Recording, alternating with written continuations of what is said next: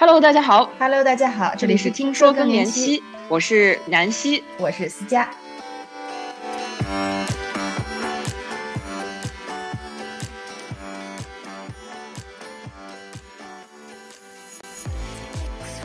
上期母女关系的节目，让我们收到很多大家的反馈。这周正好趁着我和南希在巴黎小聚，一起聊聊温迪的经历带给我们和听众朋友们的启发。我们见面录音的地方是一家咖啡馆，希望周围的声音可以把大家带到巴黎，带到我们身边。与此同时，我们也向大家征集你的故事。如果你或者你的妈妈处于四十五岁到六十五岁之间，如果你或她的生活正在经历很多重大改变，例如更年期或者子女离巢，如果你感受到你们之间的关系也在随着这些重大改变而进入一个新的状态，那么请加微信公众号“听说更年期”联系我们。就是今天咱们一块来聊聊，呃，上期听完了以后的感受。因为咱们本身录的时候，我的感受就是非常受震撼，而且可能是我录这么长时间以来非常打动我内心深处的一集。然后咱们这集播出了以后呢，也有很多听众朋友、听友朋友跟我们给了我们很多反馈，所以我觉得咱们今天就是趁热打铁，也聊一聊听完这期之后的感受。嗯，那我先来吧，因为是我录的那个。嗯，就是首先这个故事本身，我觉得就是一个。虽然它有很他们俩的特殊性，然后他们有比咱们可能走了更多的曲折的一些惊心动魄的环节，但是事实上这个故事当中，我们看到我们所有人，我们看到我们自己，就是他是以两个母女二人，然后小的时候可能我们是非常崇拜妈妈，觉得妈妈是一切，他们是一个榜样，但是慢慢在这个成长过程当中。我们获得了独立，我们也变成成年人了。以后我们有一个新的身份去认识妈妈，而且这个过程当中呢，双方的这个身体变化，其实给我们的关系变化是做了一个前提，也是一个引申。然后我觉得在这个过程当中，呃，就是我记得我写那个这一集的 intro 的时候，其中就写了一句话，是说小的时候他们带我们去认识这个世界，去学会呃怎么去爱爱别人，但是可能长大了以后就是。我们该我们去教他们怎么去爱自己，去关心自己，去跟自己的身体和解。我当时写这段话的时候，其实我是特别希望能给我的妈妈带来像温迪给她妈妈带来这样的启发，因为我觉得不是不是那么容易。我还是一个很懒的人，我觉得这种力量也是我希望咱们的节目能带给咱们听众的，可能是母女关系的，可能是对自己身体的这种关爱的。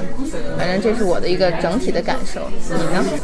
在过去的几天，我都在反复的听这一期。我每一次听的时候，都有一个新的想法、新的 epiphany，我都会给它记录下来。就可能其中一个 note 我就写说，哦，几点？就一个就是这个两代人的这个医疗的传承性。那我们在，就其实很多时候，如果在上诉几代人吧，就女性健康是一个非常，本身是一个非常 taboo 的事情。那对它可能终归是上一代、下一代，就是只有姐妹、母女之间会聊这一些。而且母女之间都不一定会聊，我觉得。对对，就可能等你就是我在想啊，如果是古时候，是不是等我成亲之前，我妈妈告诉我，就是这个这个 sex 是个什么事情，对不对？男女之事，对男女之事，我来秘密传之。对我行房之事该怎么跟你秘密传？但我觉得我我是没有这个这个这个过程，你你应该也没有，就好像我们摩登了之后，好像也没有更加不会聊这个。不，anyhow，我觉得我本来想走的 direction 不是这个，但我觉得很有趣，对，很有趣。对，我是讲医疗的传承性，然后而且传承性我，我我觉得，而且不是单向的，就是我很喜欢在 Wendy 讲的这个双向的感觉，就是说，可能在某一个阶段，妈妈比我们懂得多的时候，那可能我们要他要 level 我们 up，但是在某一个阶段，我们其实是平行的，我们对可能女性健康的了解是平行的，然后对于他们来讲，尤其在我们成年之后。可能在后面的我们对之后的这个更年期啊，我突然发现我们其实是我们都一样不了解，对，所以甚至我们这一代的这个观念会更加注重自己，反而可能给他们带来一个学习的价值。对对，而且我觉得这个特别凑巧，女性健康这个话题，就像你说的是，近些年来大家会有很多新的认知，是有跟社会大语大语境变化有关的，所以可能反而我们会有给妈妈们带来更鲜活的认知。然后，比如说就是聊更年期这话题，我觉得我妈肯定没跟我姥姥聊过，包括我问我婆婆，她也没跟她妈聊过，而且她说她跟她妈聊，她妈都不理她，假装没听见。所以我觉得可能咱们这一代能跟妈妈聊更年期这话题，本身都是一个很新鲜的事，情。那，我们多反叛啊，是一个很 很摩登的事情。对我，我还有一点觉得，就是你说过你听过这一期之后，你马上去做一些检查嘛？那我其实听过这一期之后，尤其他在讲说，他妈妈在跟他讲。我从来没有像爱你、爱你自己那样爱我自己，我觉得这个非常有震撼力。然后我在跟我妈妈交流的时候，她也觉得说这句话对她的震撼力很强，就是突然之间感觉说，哇，就其实就 Wendy 这一个不自觉的分享。可以给他妈妈带来这么大的正面对能量。对对然后我其实一直以来你也知道我我是很懒嘛，所以我连我的月经这些东西我都是每个月交给我妈管理。就是我每一次来月经了，我说哎妈来月经了，然后她会去 对我已经 outsource 了，所以她有我过去几年的这个 menstrual period 的那个 data，所以就每一次我甚至到哎说哎妈我这次是不是是不是晚了怎么样？她会说哎其实就她会有她的 predictive 对，他会有他的 predictive analytics，你知道吗？他会说，哎，不是，就是其实你还没有到，你还有好几天。然后这个二月呢是一个短的月，所以呢，你可以就是 不要那么担心什么。就我觉得，就这是我自己可能 outsource 给他的一个方式。但是这一次，我甚至，尤其我这次离开家的时候，我可能跟你分享过，我妈妈跟我讲的最后一句话说，就是创业成不成功不要紧，但是你一定要不要看那么多手机，睡前，然后一定要好好，呃，好好吃饭，这样，然后让我觉得说，哦，OK，就是，就当然会很心酸，就是想，哦，这个其实对于他来说最重要嘛，你要开心快乐。然后我就突发奇想，我就说，哎，那我正好现在在调整自己一个新的 routine，那我会跟他分享说，我在就是想要有一个 accountability，有一个监督我的同时呢，我也可以让他知道说，哦，我们可以互相督促这个健康的生活方式。哎，那你是怎么督促你妈的呢？我觉得他其实讲真，他其实对自己的 health 比较 aware，而且他他是他很注重饮食嘛。那他有时候给我发一个图片，那正好我们是现在在和他研究这个膳食啊、膳食管理什么的，所以我会给他发我今天吃了什么，然后让他就像给他一个任务一样，让他帮我计算今天的卡路里是多少。所以他在帮我做 research 的同时，他自己也学习到了有这样的概念。对，所以我就是可能是以一种就怎么说，老板式的，就是说帮帮帮帮我来做这件事情，然后他与此同时学习到。但我觉得爸妈都是愿意这样的，就是你告诉他说什么事情能帮到你，他们会特别愿意的、特别开心的去做，那种感觉，就是就是他们爱咱们的方式，就是那种没有自我的这种方式。对，嗯，这点上，你要通过这个方式能去给他们创造新的机会，我觉得是一个很聪明的方式。对，通过工作让他们工作来学习，来受到影响。对，其中有一段让我，还有另外一段让我特别感受特别多的是，就是他也同样是讲述认认识自己这块儿的时候，对这个这个呃，温迪说到就是爱好，他去那个让妈妈鼓励妈妈去有爱好，因为他们从小的话就是全身心的照顾我们，是他们最喜欢做的事情，对但他们没有真正发展自己的爱好。然后从当时听到那块儿的时候，我会觉得确实是可能。爱好其实，因为我会想到我自己是怎么找到爱好的。你是怎么找到爱好的？小时候爸妈给我安排了很多爱好，可能都不一定真的是我的爱好。然后比如弹琴啊什么的。后来我发现，真的有的时候做，就是当你去做一件你喜欢的事情，发展你爱好的时候，是一个认识你自己的过程。你可以再讲的详细一点。你你是在，就是我喜欢画画嘛，小的时候会画一点，然后后来因为各种原因，就是学习奥数啊什么的，就没时间去画画了，就停下来了。然后后来是也是机缘巧合，有一年突然在巴黎有点时间，我就开始画画了，又开始画画，就是当时特别想画人像啊或者什么的。我是连连着断，就是整体肯定受新冠影响，有一些断断续续，但是还是将近画了两年多，就是学画我喜欢的主题人像啊各种的。我觉得在画画的时候，我特别能感受到我自己的心情。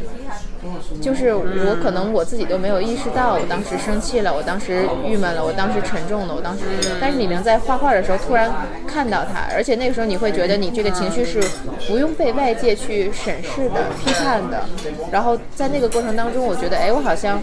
有一个自己的一个小秘密花园这样子似的，得到了情绪的释放。对，然后我当时就想说，哎，确实是可能父母就是我们妈妈没有爱好本身，嗯，就是他还没有认识自己，他可能在寻找爱好的过程当中，也是在认识自己，自己什么适合，什么喜欢，什么能激发他们。就是这两个可能，你带你你就是你带着孙老师已经开始做这个饮食学习了，可能我们也可以带他们去发现自己爱好，就跟他们说，哎，我今天做的这个，你喜不喜欢做？哎，我不知道你有没有这个感觉，就是尤其这个其实不仅仅是我妈，我爸也是一样，他们上一代人就是说，你可能要逼一逼的，就是比如说像。怎么讲？就是像听书这件事情，我是要帮他们把这个，可能喜马拉雅下载他的手机上，我说，啊，就你们听这个，可能是很很好几年前了嘛。就我觉得说，哦，听这个又不用看，那对眼睛很好。那你只是告诉他，他说，哎，这什么？就是我看书就好了。这个都是新的，就是都都不靠谱这种，就是都不知道是什么。就他是以一个怀疑的心态看整个世界。然后我再给他们放上。就反正你放放着也放着嘛，你也可以听，他们慢慢自己发现，有他自己发掘的空间。但是要给他一个 kicker，就是你要给他一个推他一把那种感觉。就甚至有时候就说，哎，嗯。就给他一个某一个方向的刺激吧，就是给他一个原因。我觉得是一个分享，就是当我们分享一件事情给他们的时候，嗯，就是很多时候，我记得咱们之前聊过，说对我们的父母什么是软肋，那我们肯定是软肋。对。如果你说我在做这件事情，还肯定在他心里还是会说，哦，因为你做这个事情，我会对他特别关心。对，我觉得这一点可能我们如果往深一层，其实父母其实他做这些的原因。可能像对他其实并不是说真的要寻求什么自我，像你讲的，就是他其实就是想要靠你更近，他不想要落后，他不想要，他想要跟着你的脚步。没错，没错。而且在这过程当中，可能就是我们这一代是追寻自我的一代，对于父母那一代，是不是追寻自我，并不是我们在跟我们在一起的那个。对他们来讲，追寻自我不是一件必须的事情，可能我们能一直呃保持着联系。然后他们也在这过程当中也会发现，就是，呃，我婆婆给我讲，她和她另外好几个朋友，他们的孩子都是，呃，在各个国家什么的。然后他们之间有一种，就分享了一个秘诀，是说，让他们这些孩子跟父母分享自己常听的歌单。啊啊，对对对，我记得跟你讲过，因为这个分享歌单的时候，其实就会分享一个情绪，分享一个一些很多不是用语言能表达的一些东西都会在里头。而与此同时呢，他们自己也会有一些发现，然后他们也有他们那个年代的一个审美，就是相互之间的沟通，然后再慢慢因为他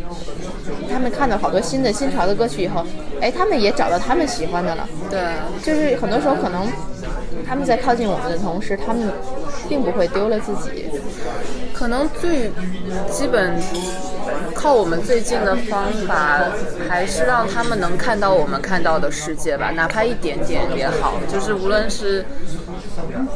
怎么样的一个小的东西，让他能够和我们共享某一个。就我觉得，可能上一代爱父母的方法，就是一个很好的反例。可能我要吐槽一下我爸，对，就是我觉得他非常叔叔别生气啊，我们是善意的。他可能我不知道他会不会听这个了，呃，我觉得他，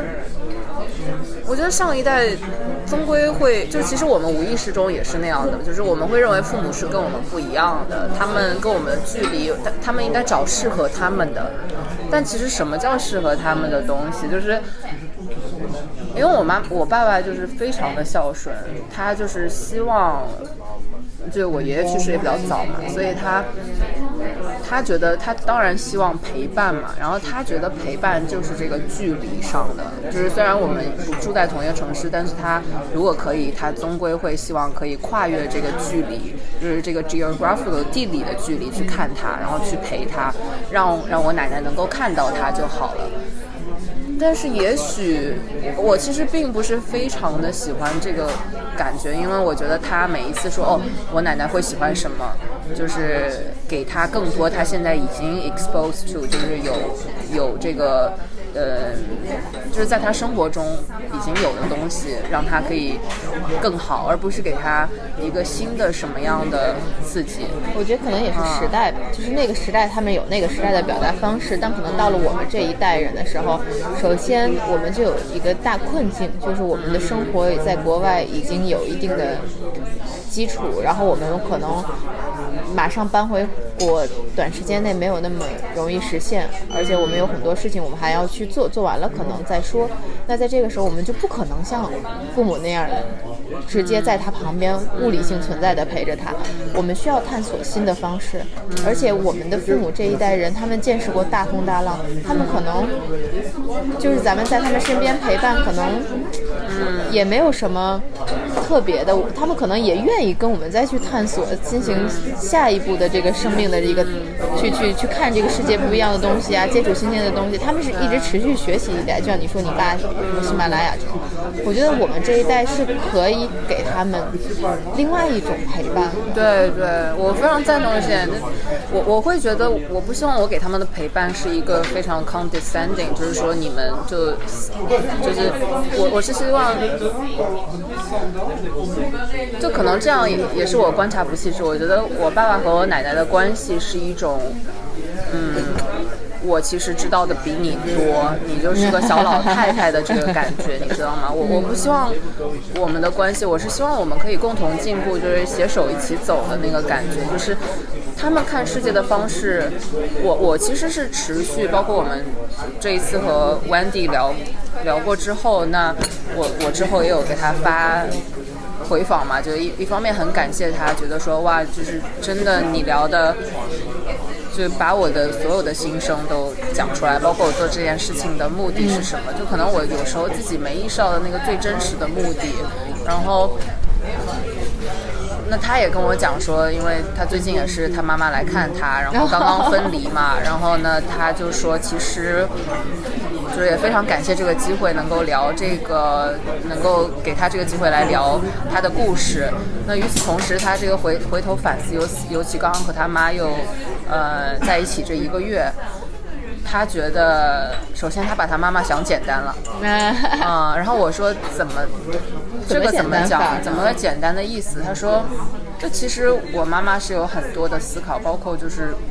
这个母女的关系，因为他们现在在进到另外一个阶段，就是你如何处理，就和我们小时候已经不一样了嘛，就是妈妈和孩子的关系，如何以一种。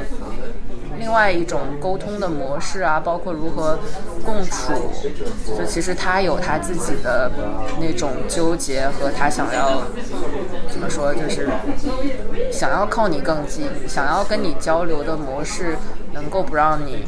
感觉不舒服或怎样。就是那我也跟他交流，就确实我也感受到类似这样，就他们是很想要进步，他想要可以跟你能够这样。跟得上你的脚步交流，但与此同时，就是你看到这一点的时候，他有点小心翼翼的感觉，你会觉得更难受那个对。而且这期听友群里有一个妈妈说的就是这个感觉嘛，她就是说觉得嗯，毕竟母亲和孩子之间隔了二十多年，有不同的观念是很正常的，但是可能需要一个中间的一个调中的一个平台吧，就相当于帮助两方的相互理解和包容，因为确实就是很多时候我们会以爱为原点去做一些事情，但可能反而结果会是格格不入啊，或者是闹得不太容易沟通，所以这点上，我觉得父母是一直会在思考怎么能更好的陪伴我们，然后以更，他们可能也需要一个舒服的方式去靠近我们。对对，哎，说到这真的是，我就是还是会想说，你说这个，你爸爸和你奶奶之间和我们这一代，肯定我们是希望能物理陪伴的，但是我们也会在，呃，一个是能力所限，另外一个在三范围，我们会想说怎么能更好的陪伴他们，这个是一个我们这一代的议题。对对。我觉得就像我们其实中午也是和一个朋友聊的嘛，我觉得很多时候这是一个，它是一个隐性的痛点，然后但是我们不想面对它，也不想马上解决它。一方面是我们，就可能现在本身像温迪讲没有这个能力，我们还不够强大，我们没有能力直接解决，没有能力直接解决，所以我们就选择说啊，那我们就 pray 一下，就是 hope for the best，我们就敲敲敲敲这个木头，就是希望我们可以，就是那个 negative reinforcement 不更快的，就是那个负面的 trigger 不要很快的到到来，对，嗯，我觉得从某种程度上，包括。就我就想到我妈妈和我外婆的这个关系嘛，我们可能之前在地铁上也聊过。那我外婆她去世其实是在大概六十岁左右，就是所以从某种程度上，我会觉得是可能我妈妈和和外婆的这个关系，可能也通过我们在聊我们和妈妈的关系。也会引发他想到这个方面，然后我觉得那些可能他的那个痛是在我们最不想出现的方式，在他没来得及想要 address 这个，就是想要让他想要的方式，他理想的方式的时候，已经来不及了。我觉得可能我们心里面多多少少都会害怕这一天到来，就是希望我们可以。怎么说？就是有更多的时间吧，嗯，这一下说的就是很沉重的这种感觉，就是我们反正能做的其实是更好的，现在就是跟他们更好的沟通，嗯，更好的分享我们的生活，因为很多时候，我觉得怎么讲，就是我们现在的生活是这么多的不同的、不同的、不停的换国家，经历不同的事情，然后各种新的文娱方式什么的。我觉得是完全可以分享给他们。咱们今天在地上还说的一个 idea，这个狼人杀妈妈群、狼妈群啊，剧本杀妈群啊。我觉得很多时候是，哎，我反正这次会我会有很多想法，就是说也是受这个温蒂的启发。温蒂他说他自己做这个观察体脂率，做自己身体训练，可以传递给他妈妈的能量。那我觉得其实我们有很多的时候可以通过这种更有趣的形式去传递给他们能量，传递给他们爱，就是。带他们一起去玩这些桌游，玩这些新鲜的东西。为什么他们不能？反正我当时我觉得，哎，这是一个很好的一个。对，我觉得也是个双向的，就是我也感受到了，就是现在我和我妈妈有这种健康的话题的同步，我会觉得我从她身上也感受到了能量。那我觉得就是可能不要小瞧你和父母的这个联系，就是你可能得到的比你想象中更多。多对。而且我们往往觉得这个是麻烦的嘛，我们为什么要跟你交流？对我这说这点上，我想起来温迪说的另外一句话，就是说我可能不再。想要你百想要父母百分之百支持我或者赞同我做一件什么事情，我只是分享给你。成年人对，好，我觉得这也是一个成熟的亲子关系的一个标志，就是我们不再以一个孩子的姿态要求父母的同意，要征得父母的这个肯定。我们可以是说我告诉你，我分享给你，然后我们不再是一个寻求一个认可的方式，而是说是展现给你最真实的自我。我觉得这是一个新的新的阶段，新的亲子阶段。你会这么做吗？我会，我就是最近包括因为这这这之前六个月搬家换地方有很多变化，然后我的心态有很多变化。我觉得我原来是不太敢在我爸面前说话的，就不用说说任何心里想的东西，因为我会特别害怕他批评我这个那个这个那个。嗯。然后跟我妈妈我是会说很多很多。嗯。然后但是呢，嗯，慢慢的我会发现，其实可能我应该在我爸面前多说一些，就是我我非常敢于跟他多说，我跟他说我最新最真实的想法，就比如说，嗯，可能还是会有很多的变化，之后我们安还没完还没完全安顿下来，而且不一定这决定在那里安顿下来，但是不管怎么样，我觉得呃我们都可以非常积极的面对，然后我觉得他就说嗯那是这样的，而与此同时，我跟我妈的沟通当中，我会发现我原来我太我说太多了，因为我说什么她都爱听。然后就像 Wendy 讲的，就是像单单方向的。对我可能我会更想听他讲他那些经历，他那些故事。而且我觉得我妈妈会特别自然的讲说别人身上发生了什么，但她其实不太愿意讲她自己发生的事情。对，然后我就会特别想她讲她的经历，讲她的更年期经历。我觉得，我觉得你一直有在这个，我觉得我们做节目来，你确实有一直跟我讲说。你不认为你妈妈想要讲这个？对对，我一直好像其实不一定是她不愿意讲，可能是我没有做好准备听。嗯，就是我没有。嗯，那太真实了。我觉得是因为。我可能还是有愧疚感，就是咱们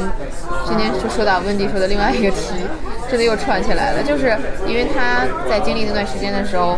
我不在他身边，而且我都不知道，就是我没有意识到，嗯，然后我会觉得，嗯，就是听他说他的那种，任何就是这段时间，如果他过得好，那还好；如果他过得不好，有一点我都会啊一下就起来。因为我没有觉得，我们回头想想，我们，我们其实国内出国的这一些人，我们为什么有这么多的共性？为什么一讲到这个就有那么多的罪恶感？而且愧疚，可能都不止我们。就像咱们说的，就是在大城市打拼的、远离家乡的，只要是你不在爸妈，呃，开车三十分钟、一个小时这个直径范围内的、半径范围内的，你可能都会有这个愧疚感。你有没有想过追溯原来的这个？就其实我某一次看一个，我忘记是哪一本书，就是一个心理学的，尤其童年的这个。我们从小的教育方式，我们是以一种怎么说 altruism 的方式，对，就是我是为了你付出的方式。可能小时候说我我要我这是为了你做的。就是我们一直都觉得他们是为了我们做了这么多，他们是为了我们才牺牲了他们本该有的不一样的生活。对，就所以我们一直是以这种我们身上背了个东西，这是我们爱人的方式，就是我们学到的爱人的方式是以牺牲自我为代价的。对，然后就觉得说，哎，我做了这个事情，我是不是？我是不是为他付出的足够多，我才值得这个东西？对，是这样的，是这样的，对，嗯，就是有一点，所以我在思考说，为什么我们会这样？就是那我们如何打破这个？就是其实我们也不想说我们为妈妈做了什么东西，我们希望她还抱着那种，就是来来回回，你知道有这个？对，我明白你的就她虽然让我们亲近。但是我觉得这是一个轻松的去面对，我们希望有一个第三个视角，而不是说你我之间我为你你为我，而可能是说我们一起开心的去度过一段时光，对对对对。我不知道这个是不是因为外国人喜欢说爱伤嘛，但是可能这个 to what extent 这个是我们自己本身的这个 culture 的方式，还是说我们就是这就是让我们压力很大，还是？我我觉得是一个文化语境，就是会有很多话说什么啊，父母在不远游啊，然后什么就是孝啊，对对对，孝怎么怎么，就是孝道这些，孝顺很多东西会让我们对一些事情的理解会是比较往这个方向走的，就是我们要无条件的顺从，无条件的对。陪伴，嗯，如果可以，当然是我们会这么做，但有的时候还是会有一些冲突。那对。这个时候，我们需要有愧疚感，我觉得也是一种很正常的情绪。那就与其这样，不如转化成一个新的力量去做点什么，我觉得是好的。嗯，所以我觉得跟我爸爸的沟通是我会更放松了，跟我妈妈的沟就我更放松说很多。跟我妈妈的沟通是我会更关心她，想让她表达他自己。因为如果他都不是句子里的主语，那他很难有他自己的生活，对吧？嗯，所以你还是希望他以自己回归到自己。我我觉得是说他可以。不觉得为自己做什么是是一件不好的事情，是觉得 guilty，是觉得有愧疚的。我是我不需要他是去追寻自我，我觉得这不现实。但我只是想知道，就是他值得。你看嘛，就是咱们一开始说的，就是我们心里的那种愧疚，是因为我们觉得不值得，然后我们需要为别人付出。但我想告诉他，就是他值得，然后值得最好的。对他值得最好，他不并不一定需要付出。不过这个最好怎么说？就可能还得一起沟通去看，因为每个人的情况也不一样。你呢？我觉得就是可能我我之前有跟你交流过，我觉得听了这一期之后，我会回归到我做这件事情到底是为了什么，其实就是非常自私的，希望可以给我妈妈最好的，而且这个最好的是可能是他认知中还不知道最好的，对，就是比如。我觉得，比如可能之前他在创业或者工作状态中，很像 Wendy 描述的他的妈妈，就是一个一个女，就是可能是被生活逼成的一个女强人的状态。就是像他描述他妈妈是一个胸无大志的女强人，他妈妈想要当一个老师，就想要就是在家相夫教子。其实那个就是他当时很想做的，但他只是可能非常幸运的遇上了一个好老板，然后就。变成了一个女强人，嗯，我会觉得在之前，我妈妈是就是像她妈妈妈一样，就是她觉得她牺牲了她的健康，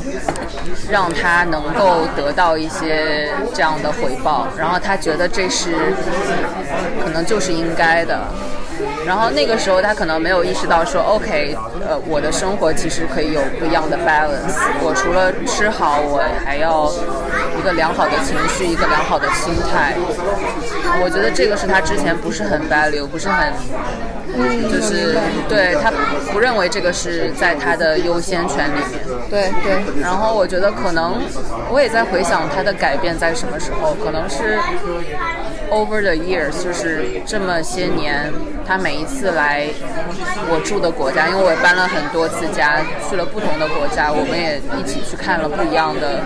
地方。我记得有一次是他自己讲的，我其实都没有那么的观察，我就就是我订了一个 Airbnb，就是在法国南部，呃，我们在一个。我其实都不知道是一个老太太，法国老太太的家里面。嗯，然后她把自己每天生活安排的特别的饱满，然后穿的也是特别的。Six. 美就是在他的，就是对，在他的花花绿绿的家里搞的。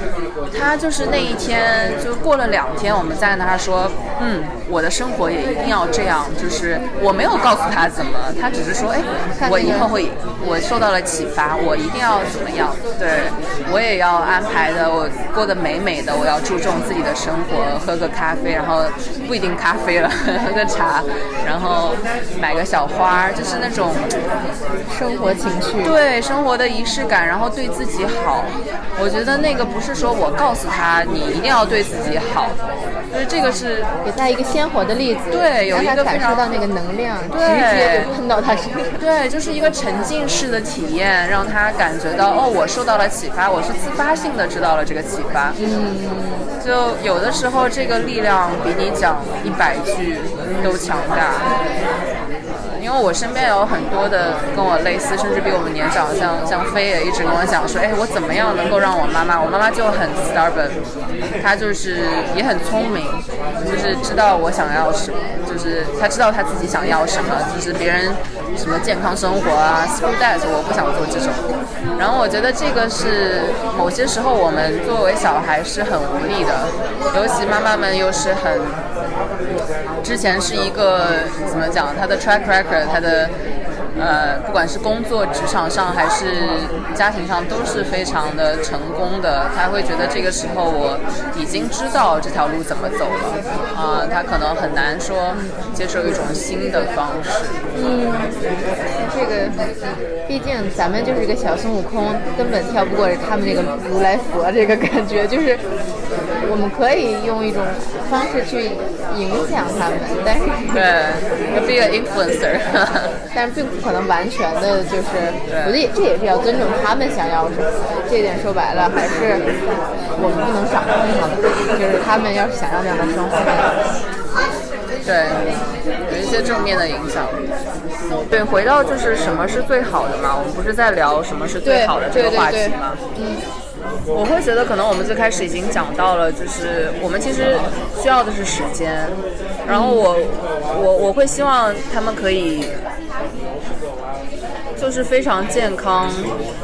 非常有行动认知能力的，可以 再再再多，再可以再久一点，对，就是越久越好。所以我觉得这个很多时候我会希望不需要那个 negative trigger，就不需要那个负面的这个动机来来把我推到那个，我可以想说如何在我们能有影响他们的，像你讲的影响他们的时候，给他们尽量多的这些 trigger 正面的影响，而不是负面的这种焦虑啊，对你不做这个你就得什么这个啦。而且你看，你分享的例子和这个温蒂分享的例子都是说，比如温温蒂很爱自己的身身体，然后他妈妈会受到感染。对那个法国老奶奶她很爱自己的生活，你刚说的，我觉得这个时候就是是正面的影响力远大于你负面的情绪或者是负面的事件的影响力。因为如果你是因为害怕什么而去做一些事情，你不会享受这个过程的。对然后如果你是因为喜欢，你去向往你会很愿意去做，你不会觉得很难坚持。而且如果你哪天没做，你也不会觉得说很愧疚，就影响你的整个情绪，因为你是喜欢做的，那没做就算了，明天继续就完了。我觉得这个是是一个最好的一个一个感染的一个状态。特别好。就其实肯定我们听 Wendy 这一期，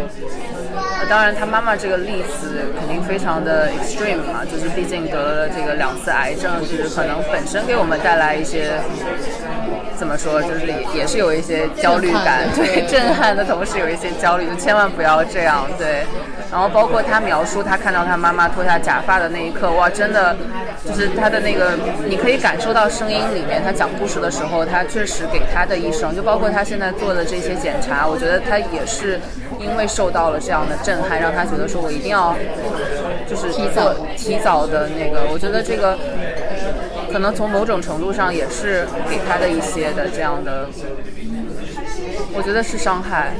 是有伤害的。就是我觉得他可能也在用爱自己的方式来弥弥补，就是这种伤害。对，那这个伤害就是回头可能也是无法避免的，对吧？就是我觉得从很大程度上，就是这个没有对错，但是我会觉得确实像他讲的，如果可以的话，他不希望任何人经历他经历的。我觉得这也是真的非常的，嗯，就是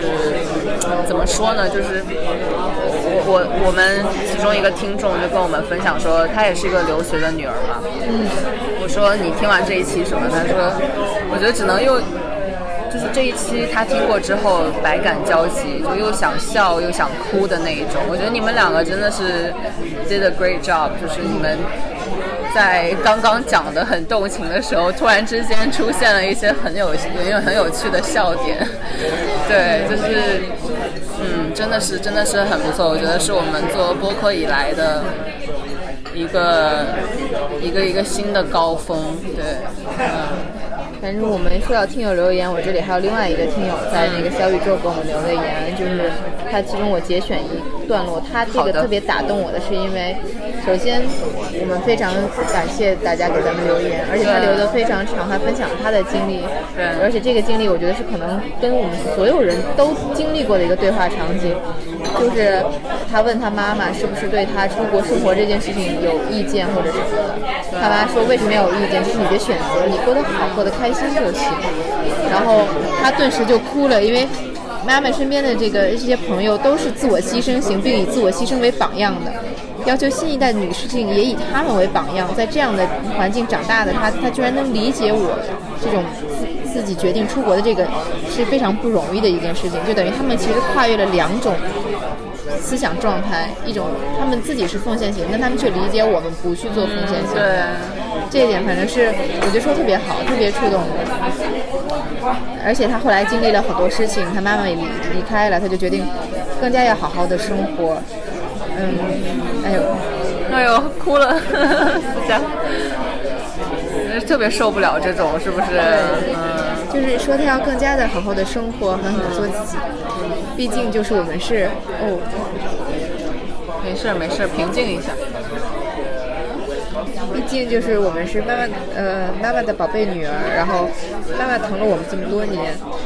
后面我们不能糟蹋自己。嗯，我们不能糟蹋自己。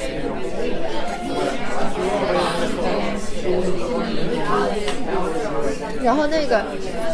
我觉得今天哭就是今天简直就是所有的哭点都连上了，就连咱们下午偶然去取我这个我特别喜欢的一个巴黎的那个旅居巴黎的绘本作家的，他的这个书里边都写到他和他妈妈旅游在葡萄牙旅游的时候的故事的时候，有一段对话都是那时候他学习压力特别大，然后他妈妈告诉他说，呃，不要有压力去做你喜欢的事情。我们会永远支持你。然后我们这个绘本作家，呃，孙萌萌、易萌，他问说：“你们不担心我一事无成吗？”然后妈妈说：“人生很长，我们只希望你能健康快乐。”人生很长，我们只希望你能健康快乐。我不担心，我相信你。就这种，就这种感觉，真的是，就是无条件的，就是你。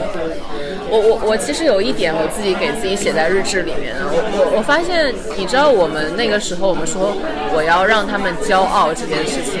就是你爱他你就让他骄傲。我觉得这是我们如何从 make her proud 这个点变成 make her real happy inside out，然后他的他的他的他的快乐，他的开心幸福不是建立在我们让他们。我们的能力，而是我们的幸福。对对，我觉得让他们